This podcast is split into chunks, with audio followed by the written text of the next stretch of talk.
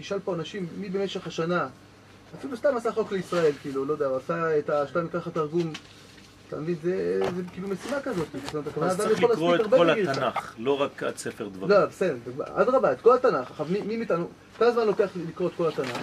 אז יש לי חבר חילוני שהיה בחידון התנ"ך התנ"ך, אה, חידון התנ"ך, הגיע סגן, סגן, אה, סגן אה, העולם בחידון התנ"ך, היה מסיים את כל התנ"ך מערב שישי למוצאי שבת. כל התנ"ך. נכון.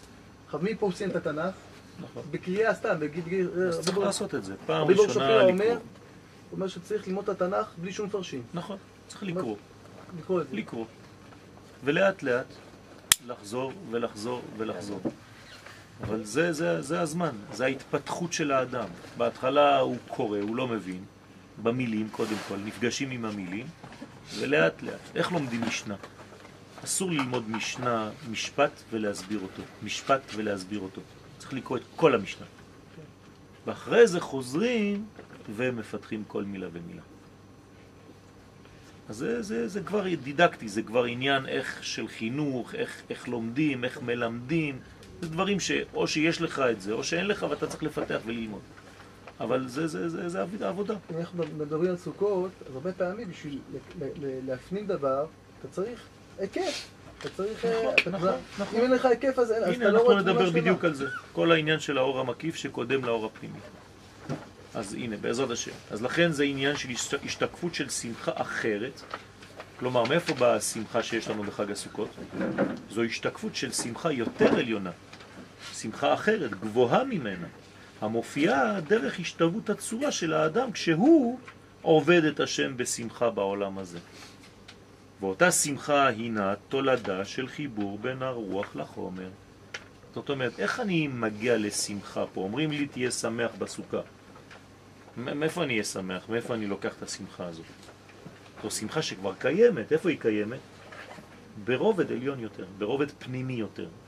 אז העבודה שלי זה להשתוות לרובד הפנימי, לעשות כמוהו, לחיות כמוהו, להתנהל כמוהו, ולגלות את זה בעולם הנמוך יותר. ואז השמחה העליונה יורדת לפה. כלומר, מה עשיתי כדי להיות שמח? חיברתי רוח עם חומר. בעצם זה, זה, זה אחד מהדברים של הדור שלנו, של להפסיק לעשות את זה באופן שהוא רק אה, מעליון נכון. ולהעביר את זה ו- נכון, נכון. ו- ולתת לזה ביטוי ביום-יומי, לא בצורה נכון. של אה, מצווה עצמה, אלא בצורה של הגילוי, של המהות. המצווה בתוך העולם נכון. עצמו. למה, למה, למה אנחנו לא אומרים על יום הכיפורים זמן שמחתנו? כי הוא רק למעלה. אז זה לא יכול להיות שמחה.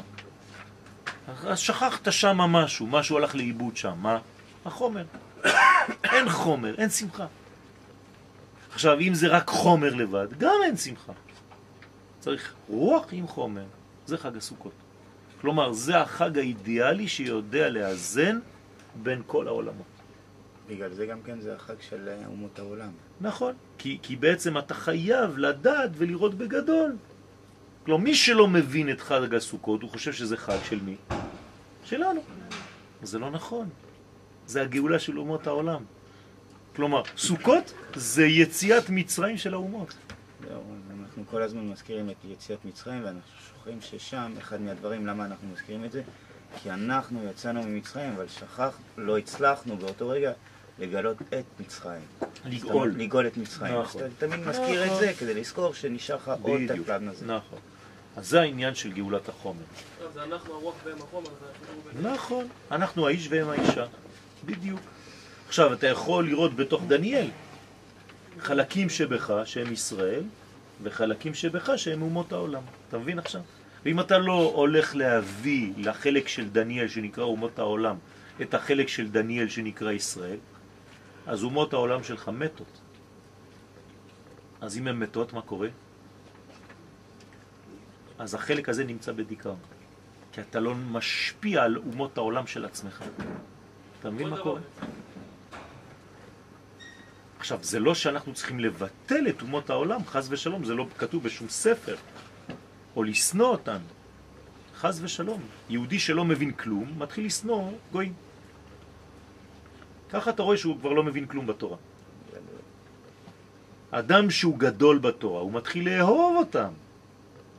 כי הוא יודע שבעצם הם חלק מהמציאות גם שלי, אני צריך להשפיע עליו עד שזה מגיע לשם, עד שהאור האלוהי מגיע לשם. ואז אני גואל אותו, באהבה. כי זה חלק מהבריאה האלוהית, אסור לי לזלזל. האם יש פינה במציאות שלא שייכת לקדוש ברוך הוא? אין דבר כזה. אז מי שחושב שאנחנו רק במיץ של עצמנו, הוא משוגע, הוא פשוט לא הבין שום דבר ביהדות. מה לגבי זה שאומרים שהם כספחת? כן, בסדר. זה בגלל שהם ספחת, מה זה ספחת? זאת אומרת שזה זה, זה משהו שאתה רוצה להביא אותו אה, בסוף התהליך. בסוף התהליך כבר אי אפשר. אתה צריך לעשות את זה לפני, לפני שמאוחר מדי. כן? בסוף כבר לא מתגיירים. לא מגיירים בימות המשיח.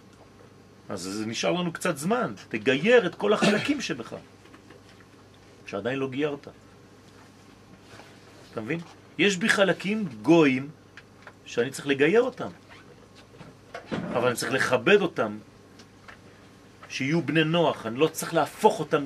ליהודים, בוא נגיד. אני צריך להשפיע עליהם את היהדות. אבל הם צריכים להיות בקומה שלהם.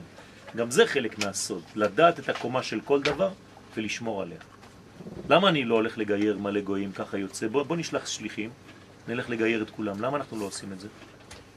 כי אנחנו האומה היחידה בעולם שיודעת לכבד כל מדרגה ומדרגה לפי מה שהיא, לפי הזהות שלה. ויפני, אני צריך להגיד לו שהוא היפני הכי טוב בעולם, שימשיך להיות יפני, הוא לא צריך להיות ישראל. אם הפכתי אותו לישראל, מה קרה? אין יפני. אין, אין יותר יפנים. עשיתי חיסרון, עשיתי חור בבריאה, חז ושלום. לא הבנתי כלום. אז צריך לכבד כל מדרגה ולהעביר אליה את האור שמגיע לה. ואז אני צריך ללמוד מה זה יפן, י' בפנים. כן. ואז זה גם יהיה הדדי, כי הם גם יכבדו אותך. בוודאי, בוודאי, בוודאי. כי הם מחכים לזה, מצפים לזה כבר אלפי שנים. לא סתם היום זה היה צעדת ירושלים. כן, כי אנחנו עושים את זה בחג הסוכות. עם ישראל הוא נביא בתת מודע. הוא עושה דברים שהוא אפילו בעצמו לא יודע. תשאל אפילו את מי שארגן את זה, למה, מה, מה קרה, חול המועד היה לנו זמן. זהו, זה מה שאני אומר, יש נציגים מכל העולם שהגיעו. אתם חושבים שזה סתם ככה? איך זה קורה? אז יש מי שמסדר את התנועה. אבל יש לי שאלה, יש את ההלכה כזאת שאומרת שאם נגיד חצר שיש בה, לא יודע, אפילו גוי אחד, אז יכול להיות שכבר בעיה, או יש כבר בעיה לעשות עירוב חצרות. כן. מה אני רוצה להגיד? זאת אומרת, אם בי, אומרים שהמציאות היום, אני מדבר כאילו על קושי שאולי נוגע לכולם פה. הקושי זה כאילו, ועכשיו אנחנו, אנחנו פה עכשיו באורות של הסוכה של הרב יואל, אנחנו בבית מדרש עכשיו, בבית מקדש, איך שתעשה תקרא לזה. אני יוצא החוצה, אני נתקל במציאות, מציאות שהיא מאוד, מאוד מורכבת. אני נמצא במצרים, אני נמצא במצרים.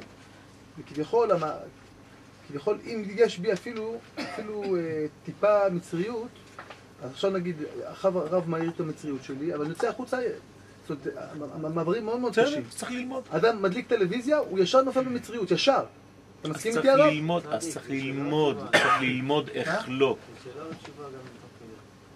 צריך ללמוד איך לא לפחד מזה, כן? ואיך להביא את האור גם למדרגה הנמוכה הזאת. איך להביא את הדבר הזה? הבעל שם טוב, עליו השלום, היה הולך עם התלמידים שלו וראה פאב. הוא אומר, רגע, רגע, רגע, אני שומע מוזיקה שם, חבל על הזמן. סיפור. אמרו לתלמידים, מה, הרב חס ושלום הולך לפאב? אומר להם, כן, כן, שנייה, תחכו לי. נכנס לפאב שם, נשאר חצי שעה, יצא באורות, אמרו לו, מה עשית שם? מה זה כבוד הרב? תלמד אותנו תורה, מה אתה נכנס לפאבים? אומר, שמעתי ניגון ששייך לישראל ונפל לשם. הייתי חייב ללכת לקנות אותו, לגאול אותו. אז הוא יצא עם הניגון שהוא שמע שם. עכשיו, התלמידים אומרים לו, מה, אתה רוצה לומר לנו שההוא שלימד אותך עכשיו את הניגון כבר שכח אותו? אומר לו, בטח. לכו תנסו להוציא ממנו את השיר. נכנסו לשם, ביקשו ממנו, נו תשאיר לנו את השיר שמכרת לבעל שם טוב. מה, אתה מוכר שיר? אתה שכחת אותו? כן. לא ידעו לשיר אותו כבר. זאת אומרת, הוא גאל. אז צריך לדעת שזה האידיאל. אז אתה תלמיד, בסדר, אז אתה תלמיד עדיין לא יכול לעשות את זה. אבל אל תגיד שזה לא נכון. זה נכון, רק אני לא מסוגל. אבל זאת האמת. כלומר, הרב, מה צריך לתת לתלמידים שלו? להגיד להם, זאת הדרך. אני עכשיו נותן בקריקטורה, אין לי זמן איתכם יותר מדי. זה מה שאומר הרב לתלמידים. אני אבל נותן לכם את הדרך הגדולה. כשאני כבר לא אהיה פה, אתם חייבים לדעת שזאת הדרך. אל תנמיך את זה לקומה של להגיד להם, טוב, אני יודע שאתה לא יכול. אסור לי לעשות את זה. אני כל הזמן צריך לתת לך את הרמה האמיתית שלך. זאת הרמה של עם ישראל, זה מה שעם ישראל צריך לעשות, ולא לפחד. אבל נעשינו פחדנים, כן, מלרדת קצת מבית המדרש שלנו ולצאת קצת החוצה. צריך להגיד את האמת, נעשינו פחדנים. למה? כי אנחנו לא בטוחים בוודאות של עצמנו. אבל אדם שיש לו עוצמה פנימית וודאית, הוא לא פוחד מזה, כי הוא יודע שזה קיים. וצריך לדעת להתחכך עם אנשים שהם לא כמוך. וזה בסדר גמור. ואתה לא תאבד שום דבר מזה. ומרוב גודל היקפה, בסוד המקיפים בחג, השמחה היא שמחה ארעית המתחדשת כל רגע בשבעת ימי חג הסוכות ובכל חלקי חלקיו הזמניים. כל זמן וכל פרט של הזמן מתחלק. ארעיות המצבים מעבירה אותנו מסוכה לסוכה באותה סוכה. כלומר, בחיים אני לא באותה סוכה, גם אם זה נראה אותם קירות, אותם דפנות, אותו סכך. ומרחיבה את כלי הקבלה שלנו לגילוי אורות מחודשים יותר ורעננים יותר עבור הגוף והנפש. כלומר, כל רגע אני רענן, ואני דואג כמו שאני דואג לארבעת המינים. כמה השבוע דאגת לארבעת המינים שלך שלא יהיו יבשים? למה זה רק בצומח? האם דאגת לטל שמואל, שיהיה רענן כזה כמו הלולב שלך? זה קצת יותר קשה, נכון? לא אתה, אני מדבר על כולנו. אנחנו דואגים רק להחליף ערבות כל יום, אה? זה, אתה צדיק גמור, מסתכל על האתרוג ארבע שעות, כן? הסתכלת על הלב שלך? כמו שבחרת אתרוג? יום וחצי? האם כיוונת שאתה תהיה ישר כמו הלולב שלך? לא, זה לולב, זה המצווה. חנטריש, לא הבנת כלום. ההדסים שלך, זה העיניים שלך. לקחת אותם מהודרים, כן, זה הדסים, זה המצווה, בחוץ. לא. זה אנחנו כל זה, זה אנחנו. אם אני רוצה שהלולב לא יהיה יבש, אני צריך לא להתייבש, חז ושלום. על זה נאמר, צא מדירת קבע, צא מהמקובעות שלך, ושב בדירת הריים. כל זאת במגמה אחת ויחידה, והיא לשמור על כוח ההתחדשות והשמחה, כן? השמחה בחג הסוכות. כלומר, אם אין התחדשות, אין שמחה. וכדי שתהיה התחדשות, אני צריך לראות כל פעם את אותו עניין מחדש, כאילו פעם ראשונה ראיתי אותו. זה קורה לנו? לא. כי התרגלנו, כי אנחנו מתרגלים. אתה כבר לא רואה את זה בעיניים אחרות. כשאתה רואה דבר של מישהו אחר, אתה אומר, וואי, איזה יופי. אני משאיר אותך באותו מקום שבועיים, אתה כבר לא רואה את היופי. אתה תראה עוד משהו אחר, תגיד, וואי, איזה יופי. כל הזמן זה האחר יפה, שלך כבר לא יפה. כי העיניים שלך התרגלו לראות את זה, כי אין לך מסוגלות לראות.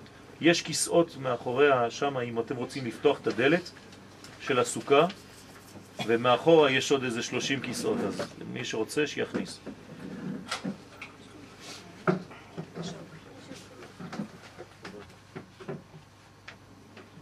בכבוד, בכבוד, ברוכים הבאים, כנסו מתחת לסכך, מחוץ לסכך זה לא אומר כלום.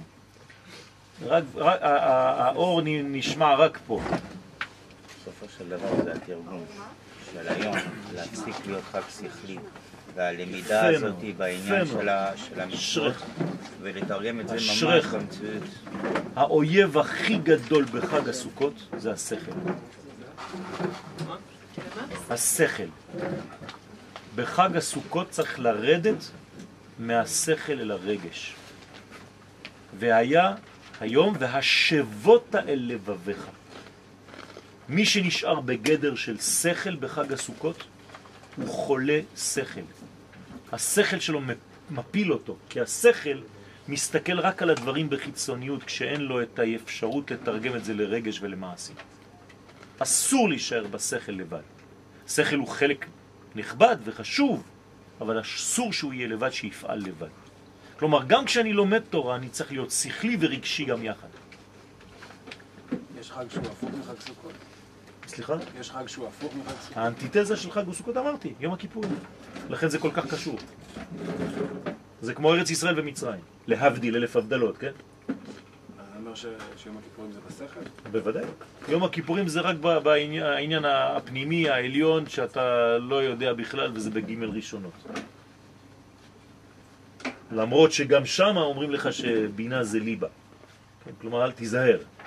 אבל אם אתה לא מבין את זה, אז הכל יהיה שם למעלה. אומר לך, לא, לא, לא, לא, רד, רד, רד, רד. בוא תאכל. אתה יודע שה, שהאכילה שביום התשיעי יותר חשובה מהצום של היום העשירי? למה חכמים הלכו לומר לנו את זה? למה זה כתוב באיזשהו מקום? מה יש להם לומר? כל האוכל בתשיעי מעלה עליו הכתוב כאילו התענה תשיעי ועשירי. זה לא כתוב בשום מקום, רק שכתוב בפסוק מערב עד ערב. מה זה העניין הזה? עכשיו, מי שהתענה, ב... מי שהתענה ביום העשירי, אבל אכל ביום התשיעי, כמה זמן הוא צם? דבר, שלושה ימים. הרי כתוב כאילו התענה תשיעי ועשירי, זה רק האכילה, פלוס הצום עצמו, שלושה ימים. ראית פעם אדם שצם שלושה ימים? הנה, כל מי שאכל בערב ביום שישי שעבר. אתה יודע מה זה לצום שלושה ימים? זה תיקון של הכל. דרך מה? דרך אכילה. דרך אכילה. תגידו לי, היה זמן בהיסטוריה שאכלנו ביום הכיפורים? בטח. מתי? בחנוכת המקדש. אז אני לא מבין כלום, תגיד מה זה, מה זה הדבר הזה? אתה מבין שאתה יכול לצום דרך אחרת? אתה מבין שאתה יכול לשמוח דרך הגוף? אתה מבין שאתה יכול להתרענן דרך הלולב? אם אתה לא מבין את זה, אז אתה נשאר מקובע, הראש שלך סגור, אתה לא מבין כלום. אז צריך להיות חדשן כמו שלמה המלך, עם אומץ,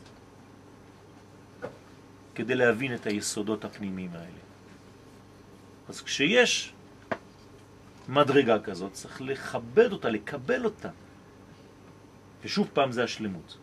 לכן המדרש אומר, אמר הקדוש ברוך הוא לאברהם, אתה אמרת, והישענו תחת העץ, חייך, שאני פורע לבניך במדבר, ביישוב ולעתיד לבוא. זאת אומרת, בזכות אברהם אבינו, שקיבל את האורחים שלו. מי זה האורחים שלו דרך אגב? מה? אומות העולם. אומות העולם. שם זה היה בדמות שלושה אנשים שהם ישמעאלים. כן, מסתבר שזה מלאכים, זה לא חשוב. מה הוא עשה בעצם אברהם אבינו? הכניס את אומות העולם, רצה לגאול אותם, זה מה שקרה שם. את מי הוא עזב כדי לעשות את זה? את הקדוש ברוך הוא בעצמו. אמר לו, רגע, הקדוש ברוך הוא, אתה ציווית עליי דבר יותר חשוב, לא אכפת לי עכשיו מהקשר בינינו כביכול. אני מעדיף ללכת לעשות את העבודה האמיתית שביקשת ממני. אומות העולם זקוקות לגאולה. אני לא יכול להישאר לבד איתך בבית המדרש. יש לי עבודה בחוץ. ומה אומר הקדוש ברוך הוא? לך, אני מחכה לך, זה בדיוק מה שאני רוצה שתעשה. בגלל שעשית את זה, בגלל שרצית לשלב את אומות העולם דרך שלושת האנשים האלה בגאולה, חייך, אני נשבע בחיים שלך, שאני פורע לך, אני אחזיר לך את זה לבנים שלך, גם במדבר, גם ביישוב וגם לעתיד לבוא. מה זה אומר? בכל המצבים האפשריים של האדם. מה זה אדם במדבר? הוא לא יודע איפה הוא נמצא, זה יותר מדרך. הוא אבוד. גם כשעם ישראל יהיה אבוד, יהיה במדבר, גם כן יהיה לו מחסה, אני שומר עליו. גם כשהוא יהיה ביישוב וגם לעתיד לבוא. זאת אומרת, בכל המצבים של ההיסטוריה, בזכות זה, זה מה שיהיה לבניך, הם יצליחו לעשות את זה. כלומר, מעשה אבות סימן לבנים. מה שאברהם עשה בחג הסוכות שלו וישענו תחת העץ, איזה עץ? עץ החיים. וגם אנחנו פה תחת העץ. מה זה העץ של הסוכה? למה זה צריך להיות מעץ? זה עץ החיים רבותיי, זה רק בדמות של סוכה, אז אתה בונה אותה, אתה עושה אותה קווים ישרים, זה נראה מודרני, אבל זה עץ החיים. אם אתה לא מבין את זה, אם אתה לא תחת העץ הזה, ואתה בסוכה, לא הבנת. חבל, אתה מפספס. זה נקרא וישענו תחת העץ. תחת העצה העליונה הזאת. עניינה של הסוכה הוא להציל, תרתי משמע, להצל ולהציל מכל הסכנות החיצוניות החוצצות בין העולמות. כלומר, מה עושה הסוכה בעצם? זה אינטרפז בין חברת חשמל לבין האור הקטן שאני יכול לקבל בחיים שלי. זה כמו טרנספורמטור. נכון, בכל אה, נורה יש... איך קוראים למנגנון הזה? שנאי. שנאי. כן? מה עושה השנאי? מכניס את האור הגדול, שאני לא יכול לקבל, לתוך זמן. שנאי, שניות. והוא מוריד בעצם את האינטנסיביות, את הכוח, את העוצמה של האור, בלי לבטל אותו, כדי שאני אקבל אותו בצורה נעימה. אתם יודעים איזה פלא זה? מי עושה את זה? הסוכה. כלומר, הסוכה מאפשרת לי להיות תחת הצל של האור הגדול, בלי להצטנבר. כלומר, הדבר התחתון של העולם הזה, שזה הוא צומח. נכון. בדברים הבסיסיים של העולם שלנו. יותר מזה, חז"ל אומרים לנו שעל מה צריך לסכך את הסכך? עם מה? עם פסולת של גורן ויקב. אתה לוקח את הפסולת של המציאות שלך אחרי שכבר השתמשת בהכל וזרקת. זה הסכך שלי? כן. כלומר, מה, מה, מה הופך להיות הסכך שלך? מה שהיה מבחינתך כבר פסולת. אין פסולת, שום דבר. מהדבר הכי נמוך אתה יכול לעשות את הדבר הכי גבוה. זה תלוי בך. אני מכיר בן אדם שמכל דבר עושה חגיגה. כל דבר הוא עושה חג. ואני מכיר מישהו אחר שיש לו הכל והוא כל הזמן בצער. אין לו כלום. אז, אז צריך לבחור איפה אנחנו נמצאים בחיים. זו בחירה שלנו. שלחה לי ננסי דבר נפלא בפייסבוק על אה, הכוח של ה-DNA שלנו, שעד היום חשבנו שיש 15% של DNA שמנווט את הכל, ו-80% קראו לזה ה-DNA, הזבל של ה-DNA.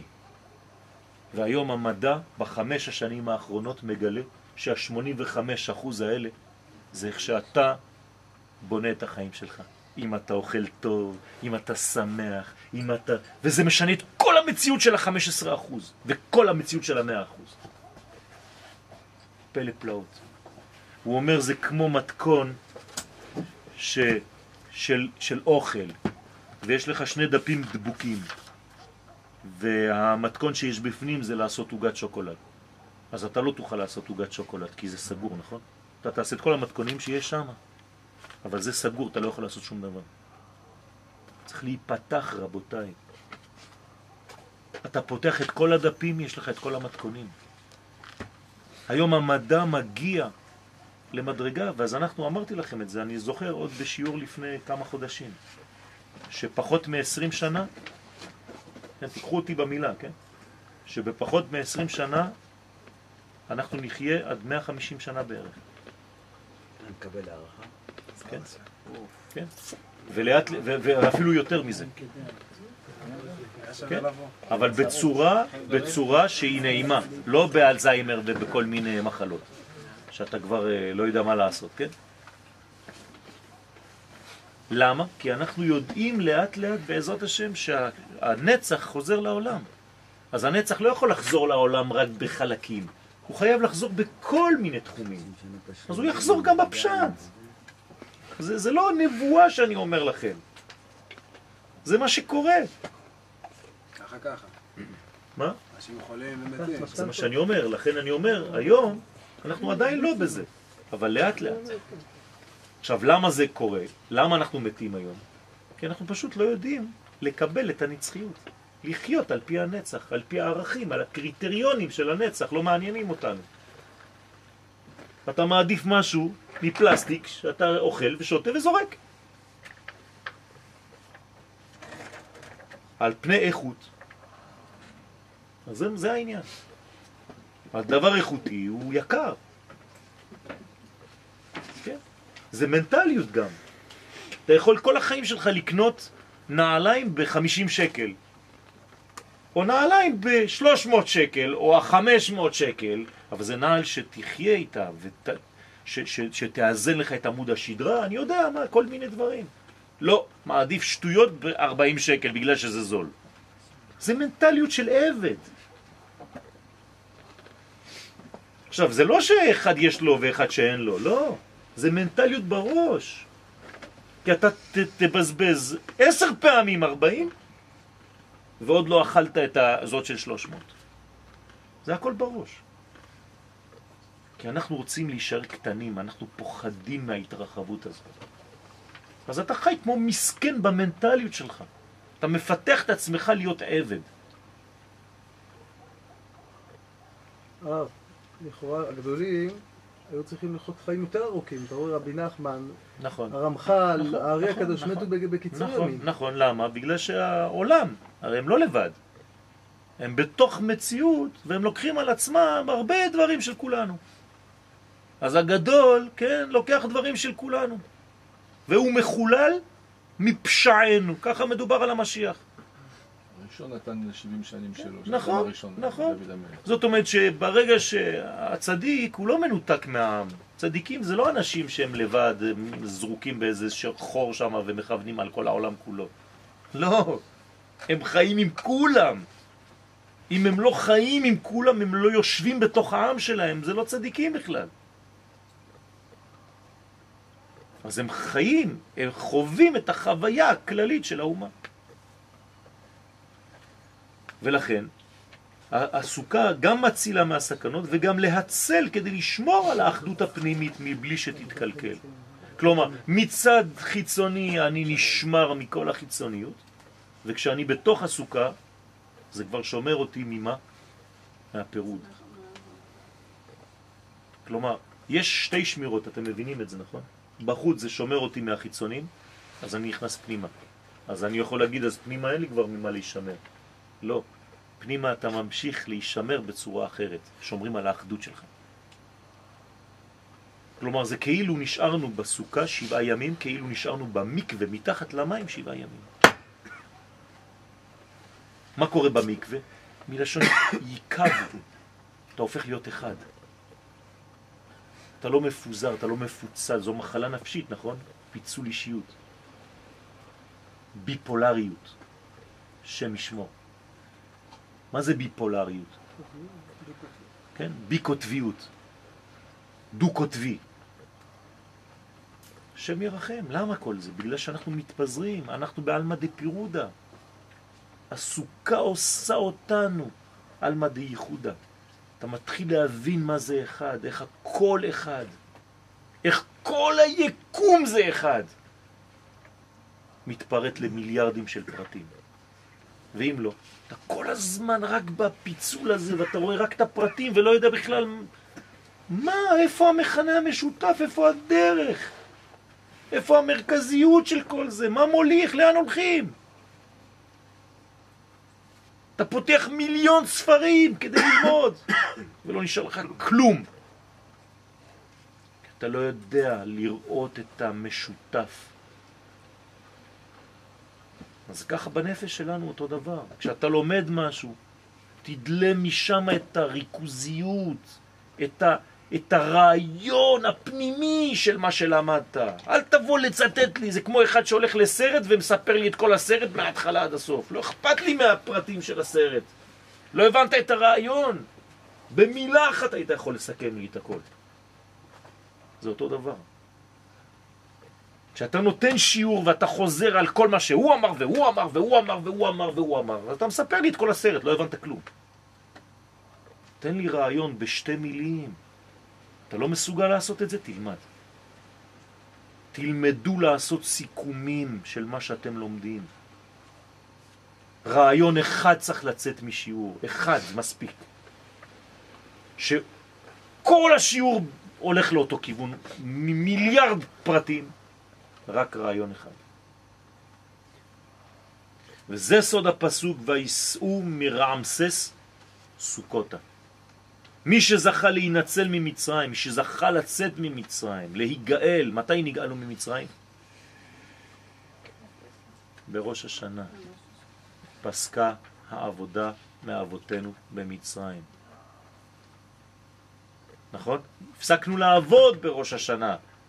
כלומר, גם אם היינו עדיין במצרים, היינו כבר שם בני חורין איכשהו.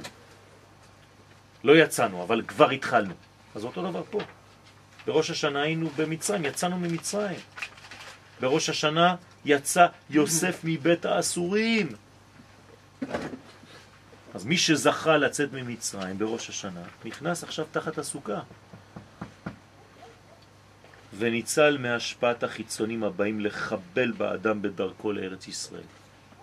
עכשיו, מה זה, מה זה הסיפור הזה? שוב פעם, או שאתה זורק את זה להיסטוריה, או שאתה מבין שמדובר בך. הנה, בסוגריים, ארץ ישראל היא מקום נקודת הקשר בין העולמות. מה זה נקודת ארץ ישראל? מה זה להגיע לארץ ישראל, רבותיי? זה להיכנס ללוד, לבן גוריון, לנחות? או להתקרב לנקודה הארצית, הטריטוריאלית, הגיאוגרפית שיודעת לחבר בין העולמות. זה נקרא להיכנס לארץ ישראל. זה ישר אל. נכון, זה, זה העניין. אז מה זה לצאת ממצרים ולהיכנס לארץ ישראל? זה לצאת מהעולם שלא מסוגל לחבר שמיים וארץ כמו מצרים, ולהגיע למקום שרק את זה הוא יודע לעשות, לחבר בין השמיים לארץ. זה ארץ ישראל. למה אנחנו אומרים שאין מקום אחר ליהודי מאשר פה, גם אם הוא לומד תורה ומצוות? בגלל שפה זה המקום שמתאים לפי בריאת העולם. ולא אתה ולא אני קובעים את זה, מי שברא. הוא אומר לנו את הסוד הזה. ולכן החיצונים משתדלים למנוע הגעת עם ישראל לארצו. למה? כי הוא יוצא לפנסיה. כל פעם שיהודי מגיע לפה, השטן מת. מקבל עוד סכין, עוד חתך, הוא לא יודע כבר מה לעשות. הוא רוצה שתישאר בחוץ, כי שם אין חיבור בין העולמות. כשאתה מגיע לפה, הוא מתחיל להרגיש שהוא כבר בסוף עבודתו. כי אם נעשה החיבור בין השמיים לארץ, הרי שהגיע זמן התיקון השלם, והוא אין לו עבודה כבר. הסוכה עצמה היא בבחינת אור מקיף. המשפיע ופועל על מי שמשתווה לתכונתה. כלומר, מה אתה צריך להיות כשאתה בתוך הסוכה? מקיף. מה זה להיות מקיף? לארג', לארג'. תפסיק להיות מצומצם, קטן כזה כל הזמן. תהיה לארג'. וכדברי הזוהר הקדוש, בואו ראה אילן נטע אברהם, ובאותו אילן היה יודע מי נאחז בקודשא בריחו, ומי נאחז בעבודה זרה.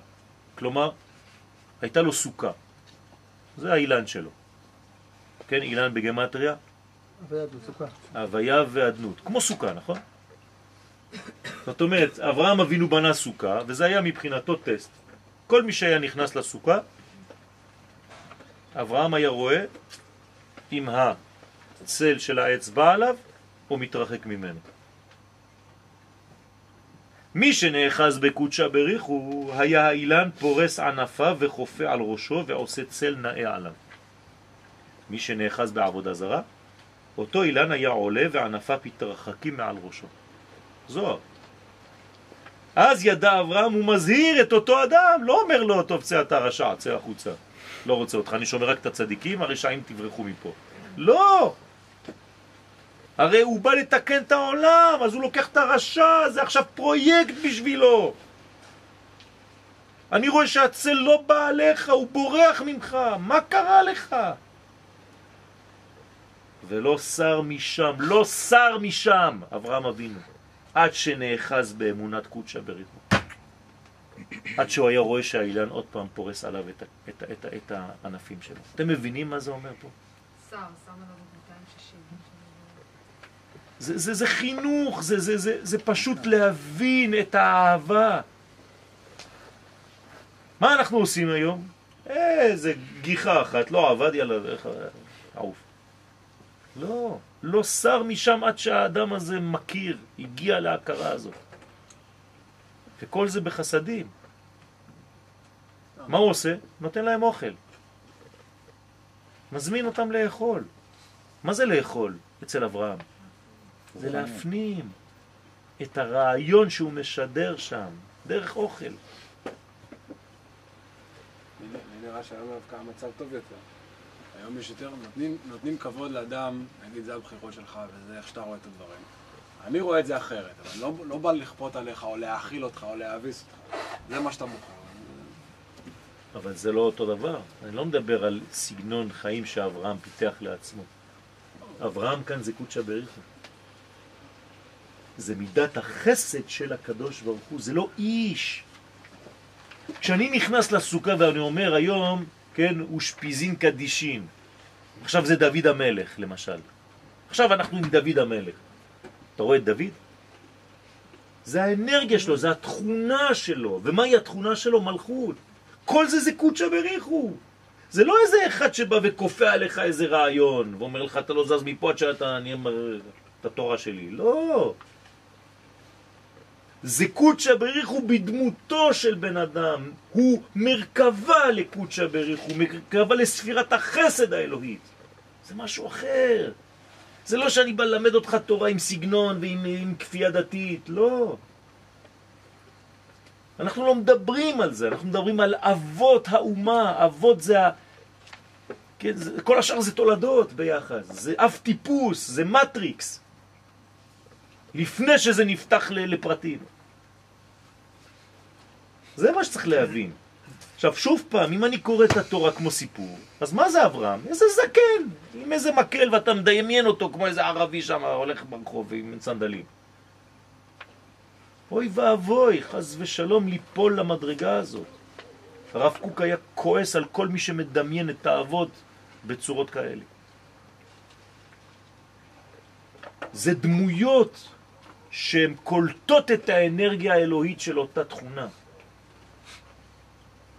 ואז צריך ללמוד מה זה ספירת החסד, ומה זה יצחק נעזר בגבורה, ומה זה תפארת יעקב, ומה זה נצח של משה, מה זה הוד של אהרון, מה זה יסוד של יוסף הצדיק, מה זה מלכות של דוד המלך. זה משהו אחר לגמרי. האריזל היה מעלה את כל מי שעכשיו ציטטתי בשבת לתורה, ליד התלמידים שלו. תדמיין לעצמך, אבא שלך, הרב הראשי, פה, של הכפר, עומד בתיבה ואומר יעלה אברהם אבינו ראשון, לקרוא בתורה בכבוד. אתה מבין? וכולם, כל הקהל, כל הקהילה, שומעים את הברכה. מה זה אומר? מי עלה לתורה עכשיו? המדרגה של החסדים האלוהיים, כלומר יש השפעה של חסד בעולם. זה משהו אחר, אנחנו לא מבינים את זה בכלל. הקטנו את הכל. זה אומר שהסוכה בעצם כוללת את כל האנושות. והיא הולכת ופורסת את העלים שלה, את הענפים שלה, כדי לעשות צל. למה היא צריכה לעשות צל? למה הסוכה זה צל? מה, למה אני צריך צל? אני רוצה לקבל את האור, תפסיק לתת צל. קבל במידה מה. יפה מאוד. כמו שאמרתי בשיעור בשבת, יש סבלימינל והצל. אז הסבלימינל זה הקדוש ברוך הוא. להבדיל אלף הבדלות. והצל אנחנו לא יכולים לקבל חוץ מהצל, אנחנו בצל אל. ככה אפשר לבנות כלים. רק כשאתה בצל. אתם יודעים, אני אגלה לכם סוד. לפני שאני מתחיל ציור, באיזה צבע הקנבס? לבן. לבן, נכון? אף פעם אסור להתחיל ציור בלבן, אף פעם. זה צייר מעפן. צריך לצבוע את הקנבס שלך באפור. אתם יודעים את זה? הנה, למה? גיליתי לכם סוד. כי אם לא, אם אתה מתחיל באור, אף פעם לא תמצא אור. אתה בעולם של צל, תתחיל בצל ותלך לכיוון האור.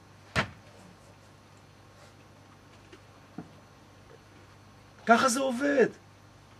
אי אפשר אחרת. התכוונתי למשהו טיפה שונה. התכוונתי שאם מישהו, איזושהי מדרגה שאומר, אני עכשיו אלך וישפיע עליכם, זה מה- אלימות. כן, יש בזה משהו לא מכבד. בוודאי, זו אלימות.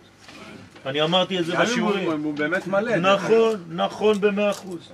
זה נכון במאה אחוז. לכן כל לימוד תורה יש בו גדר של אלימות. ולכן מה קורה בעתיד לבוא? לא ילמדו איש את רעהו תורה. כי כולם ידעו אותי, למקטנה ועד גדולה. בדיוק. אתה צודק במאה אחוז.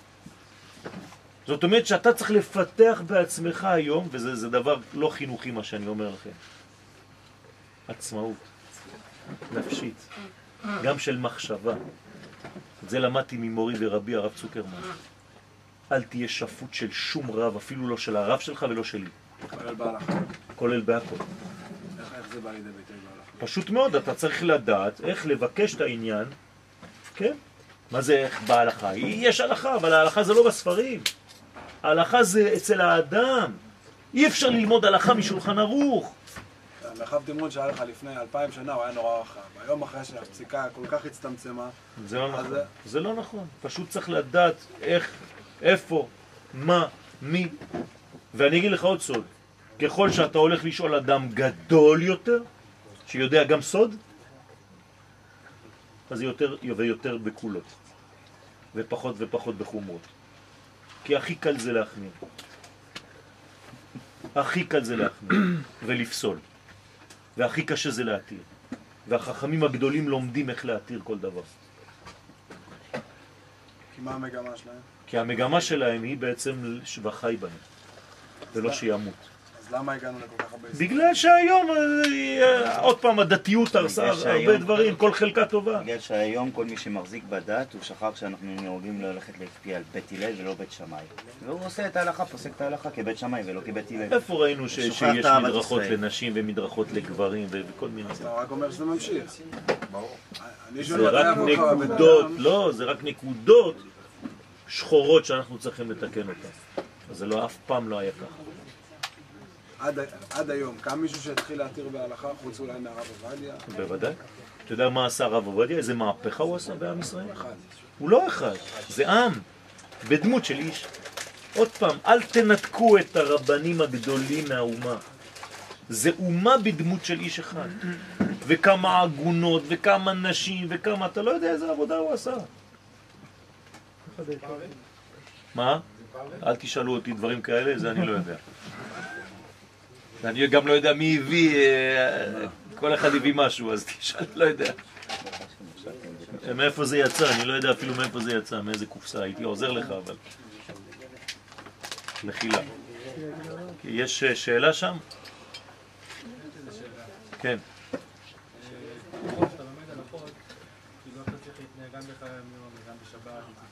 ומועדים. כן. עושה הרבה דברים, רק אם רשום בהלכות, אתה לא באמת מה אתה עושה. אוקיי, לדעתי גם משתייך למה שדיברת בתחילת השיחה על כמות ואיכות. כן. למה לא באמת שמלמדים, אומרים לבן אדם איך לעשות דברים, לא מלמדים אותו גם את העיקרון של הדברים? אתה צודק במאה אחוז, אני מסכים איתך במאה אחוז. לצורך העניין, אם אני אקח עכשיו איזושהי חיה, שאני יכול גם לתקשר איתה, אני אגיד לה תעשי א', ב', ג', ד', היא תעשה א', ב', ג', ד', אבל תסתכל עליהם מבט תמוה כזה, מה עשית? אתה צודק במאה אני אחוז. אסביר לה מה היא עושה, והיא תעשה את זה ביותר איכות וביותר כוונה גם, ואז יהיה כביכול זה דבר נכון. שישפיע יותר. נכון. אתה לא הגעת לשיעורים. זה מה שאנחנו עושים בשיעורים. זה בדיוק הסגנון. זה בדיוק הסגנון הזה. זה להפסיק לחשוב שההלכה זה דבר יבש שאפשר ללמוד מספר. הלכה זה חיים, זה דברים עליונים. אני אגיד לך עוד משהו, מי שלא יודע תורת הסוד לא יכול לקבוע הלכה. ולכן המקובלים הגדולים, כן, יודעים להביא למטה, בסופו של דבר עד ידי הלכה פרטית ממש. אבל שם זה מלא חיים. זה לא רובוטיזציה של היהדות, זה לא דתיות עצבנית. אני אתן לך סתם דוגמא. אני, אח שלי הבכור גר בתל אביב. עכשיו, כשאני נוסע. עיר הקודש. כן. שיש לי חבר שהוא טיפה חסיד. מה, אתה נוסע מבין? מהצד, בלי חס וחלילה לעשות משהו. כן, כן, אני אומר, מה, הם לא יהודים, כאילו, זה אח שלי, זה אנשים שהם קצת מבולבלים מהחיי העולם הזה, קצת פה, אז אני לא צריך להתייחס אליהם, אני לא צריך ללכת לשם. חס לא צריך ושלום, חס ושלום, חס ושלום, להפך.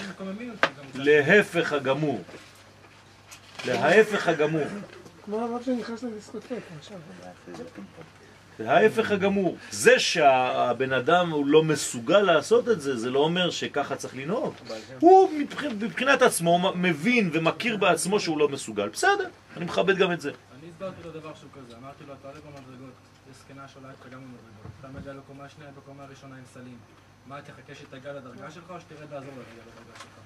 הכי פשוט שיש. כן. תחכות בקומה השנייה, כן, תגיע לכל כן. 200 שנה, אז תרד שתי דקות. אז בשביל זה אמרתי צריך אומץ, ויש חוסר אומץ, ויש הרבה דברים שקצת השתבשו, אבל ברוך השם אנחנו במגמה של תיקון. לכן מיד אמרת תל אביב, אמרתי לך עיר הקודש. לא בזלזול. להפך. אם יש לכם איזה דירה או משהו במקום יפה בתל אביב, אני קונה. מול הים. מה? נכון. אז אני מבין שיש אנשים שמרגישים שבשלב זה קשה, בסדר. אבל אל תשבור את כל המנגנון בגלל שאתה לא מצליח. תן למישהו אחר שהוא ברמה גבוהה לגור ביפו, כמו הרב קוק. אני לא יודע אם היום הוא היה גר שם. אה? אני אומר לך שכן. עוד יותר. הוא היה-. נוסע לקיבוצים ולכל המושבים. היה יורד. לאילת. היום, כן. אבל הוא באמת קרא לעיר הקודש, כי אז לא היה שם לא כנסיות, לא מסגדים, לא בסדר, שום בסדר. הכל היה שם, למה לא היה? לא היה. למה זה המצאה של אחרי? מסגדים, מסגדים היו. את יפו בנו אחרי שתל אביב קיימת? בתי כנסיות לא היו. אה, אה, כנסיות לא היו. לא מסגדים היו. כנסיות. נכון. הסוכה משפיעה על האדם החוסה בצילה ומטביעה בו מחדש את יסודות האמונה. כלומר, אנחנו קצת התרחקנו, מתרחקים במשך השנה מהאמונה. מה זה אמונה במילה אחרת? ודאות. ודאות, נכון? חיים. אני מאמן משהו, זאת אומרת אני מאמת אותו. אז אנחנו קצת הולכים לאיבוד, נכון? אז כשאין אמונה אין ודאות, וכשאין ודאות אין שמחה. הרי אין שמחה אלא התרת הספקות. אז מה אני עושה בתוך הסוכה? מתיר את כל הספקות. אז אני חוזר לשמחה הטבעית שלי. כלומר, הסוכה זה המצב הבריא והטבעי של האדם כמו שהוא צריך להיות במקור. לכן סוכה, מה זה? זה שם הוויה ושם אדני, ביחד. זה המקור הטבעי שלנו, האמיתי שלנו, קדושה בתוך טבע. אתה יוצא מזה? זה נקרא שיצאת מהסוכה? לא מהצריף. יצאת מהחיבור של שם הוויה עם שם אדני, אתה תחת שליטת החיצונים. אתה נכנס לחיבור הזה של שם הוויה ושם אדני, אתה חוזר לאמן, לאמונה, אתה חוזר לוודאות. זה נקרא להישאר בסוכה או לצאת מהסוכה, אתם מבינים את זה עכשיו? זה לא סתם פרקטי בסוכה שלי. נכון שזה מופיע במצב אמיתי, דה פקטו, במציאות, תחת הסוכה. אבל זה רעיון הרבה יותר עצום מזה. אתה יכול להיות שבועיים בסוכה שלך, ואם אתה לא לומד בפנים את הרעיון הע- העוצמתי, הנקודתי, הפנימי, הנשמתי של הדבר הזה, אז עוד פעם, אתה עושה פולחן. לכן הסוכה משפיעה לאדם החוסה בצילה ומטביעה בו מחדש את ידו סודות האמונה. על כן נקרא שמה צילה דמהמנותא, צל האמונה. ברמז ניתן לומר שהצל, כן, לקחתי משחק מילים, צל האמונה. אז לקחתי את המילה צל של האמן. מה זה הצל של האמן? האותיות הבאות אחרי אמן. נכון? כלומר בנס. זה נקרא צל האמן. האותיות שבאו אחר כך. רמז לכך שצל האמונה פירושו נס. דהיינו שכל מי שחוסה בצל הסוכה כאילו נמצא ברחם העולם הבא. במציאות שהיא מצד אחד בעולם הזה, ומאידך כל כולה במעלות שהן למעלה מגדר הטבע. הנה, הנה לכם, חיבור טבע ולמעלה מהטבע. בצריף. רעוע. אתם מבינים איך זה עובד? איך אני יכול לחבר נצח וחולף? סוכה. שם הוויה, נצח, חולף, שם אדני. נצח וחולף, סוכה, 91, גמטריה אמן. פלא פלאות. כלומר, הסוכה זה חיבור העולמות. זה רק שבעה ימים בשנה, אבל יש לא. הרבה... לא, עוד פעם, כל השנה. עוד פעם. שבעה ימים אלה זה רמז לשבעת הימים של בריאת העולם, שזה כל הזמנים. רק אני בפועל דמיוני עושה את זה שבעה ימים.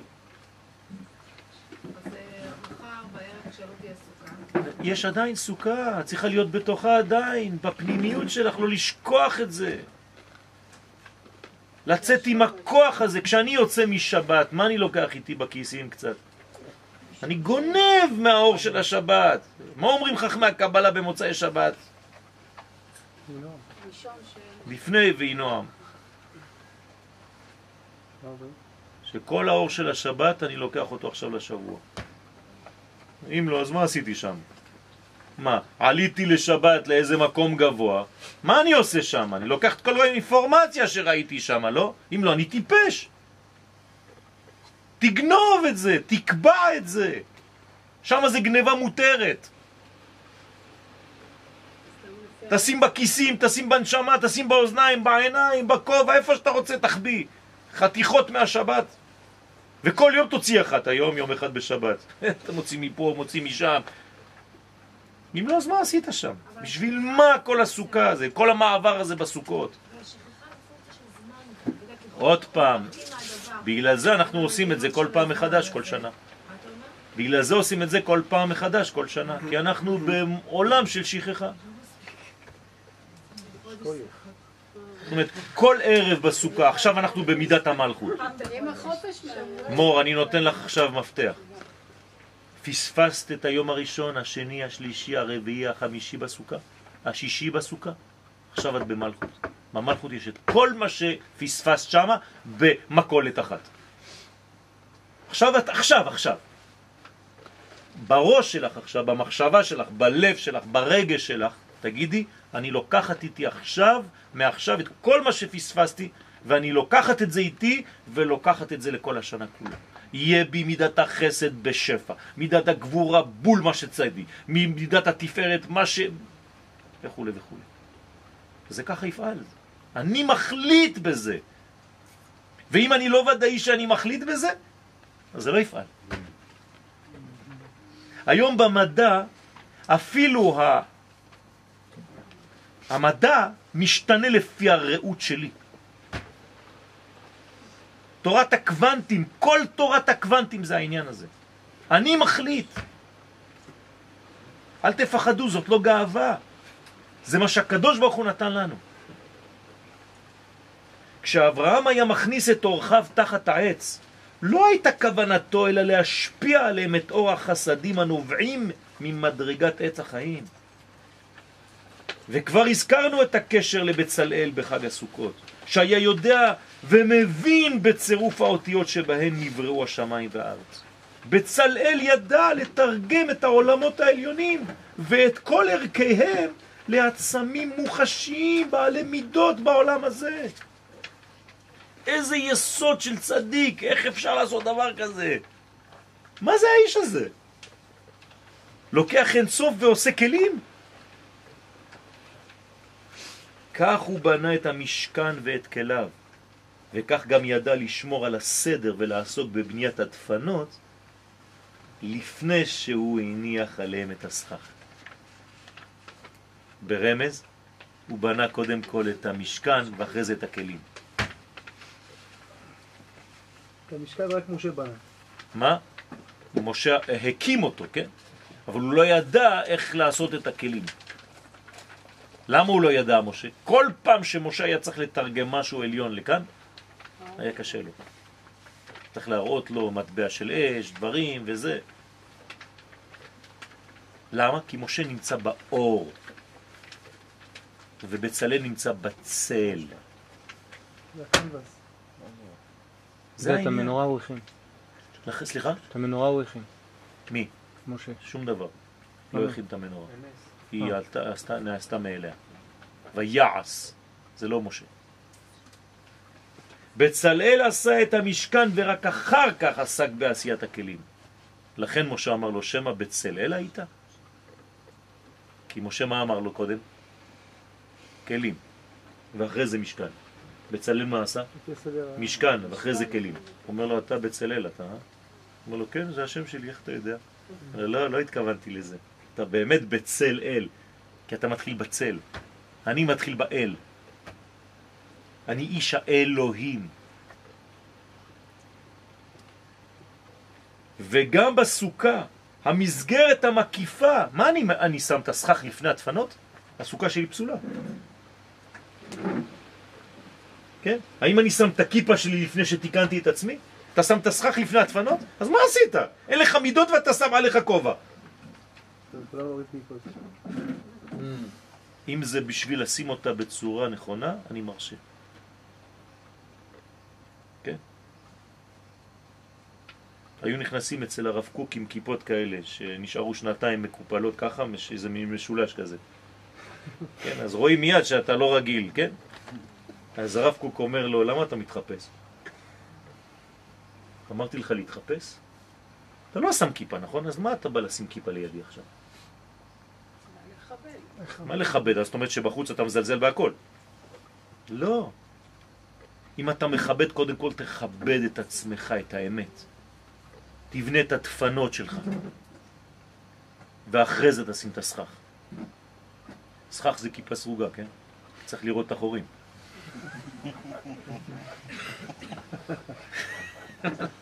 אם אתה לא רואה את הכוכבים, יש בעיה. זה אטום. בדיעבד זה גם אה, בדיעבד. טוב. המסגרת המקיפה קודמת, כן? שקודמת לאורות הפנימיים החודרים לתוכה. ובבחינת נפש קבעו חז"ל סדר דומה, והוא שבית ואישה קודמים ללימוד התורה. הנה, חז"ל, כלל. כמו שנאמר ביעקב, ויבוא יעקב שלם, ורש"י אומר במקום, שלם בגופו, שלם בממונו, שלם בתורתו, לפי הסדר. כלומר, בתורה האחרון, קודם כל יש לו אישה, אחרי זה יש לו קצת כסף, ואחרי זה הוא עושה גם באישה. ולכן מפה לוקח הרמב"ם שהטיפשים עושים הפוך. שהקדים שלמות גופו זו אשתו, ושאר ענייני החומר טרם השלמת תורתו. אם לא, איך אתה יכול ללמוד תורה? יש לך יישוב הדעת כדי ללמוד תורה? באים תלמידים שלי לפעמים, אה, היו שנה, שנתיים, שלוש שנים במכון, אומרים לי, טוב, אה, אני מתלבט אם ללמוד עוד איזה חודשיים, שלושה, או להתחיל... אמרתי לו, אתה נשוי, נכון? אתה מביא פרנסה לבית? הוא אומר לי, לא, עדיין לא. אמרתי, תגיד, אתה רוצה להתגרש? לך לעבוד. תתחיל למצוא משהו רציני, תחזור ללימוד בשקט. אבל גם כשאתה פה עכשיו לידי אתה לא שקט, אתה לא יכול ללמוד. הוא אומר לי, נכון, אני כל הזמן דואג. הוא אומר, אין לך יישוב הדת, אז מה אתה עושה? ומדברי הגמרא ביבמות ס"ב, כל השרוי בלא אישה, שרוי בלא תורה. תשימו לב, זה אחד לפני השני. אפשר להבין שהסדר הנכון לזכות לתורה, לתורה עמוקה וברורה, הוא להקדים ולטפל בכל הנושאים שיעזרו לו לאדם להשיג תורתו ביישוב הדעת. כגון מציאת פרנסה, בניין בית, כן? ונשיאת אישה, שכל אלה יהיו בגדר החרבת דעתו של האדם לצורך קיבולת, כן, ראויה של אור השם. אם לא, אתה לא יכול לקבל אורות. אתה רוצה לקבל אורות. אין לך כלים, איך תקבל אור? איפה הקדוש ברוך הוא? אני רוצה לתת לך את האור. איפה הכלים? תביא כלים.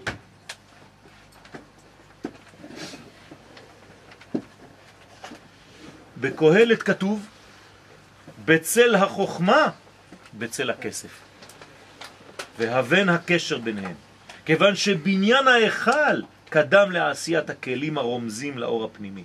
זו הייתה שיטתו של בצלאל, ולכן רק הוא התאים לבחינת צל האמונה, כפי שהוא מופיע גם בחג הסוכות. כלומר, אני יכול לומר שכל הסוכה היא בצלאל. בצלאל בן מי הוא היה? בן האור. נכון? שלי. בצלאל בן אורי. ולכן הוא איש חופשי. בן חור. חור, בן חורין. למטה יהודה, מלכות. אתם מבינים מה זה? זה הכל קודים. אתם חושבים שקראו לו ככה סתם בתעודת זהות? נכון, אז היה בן אדם שקוראים לו ככה, אבל התורה אומרת לך יש רמז שם גנוז, הוא בצל של האל, לכן הוא בן האור. הוא הבן של האור. ובגלל שהוא הבן של האור אז הוא בן חורין. ואז הוא יכול לגלות מלכות. כלומר, את כל הדברים העליונים כאן בעולם הזה, זה נקרא לגלות מלכות.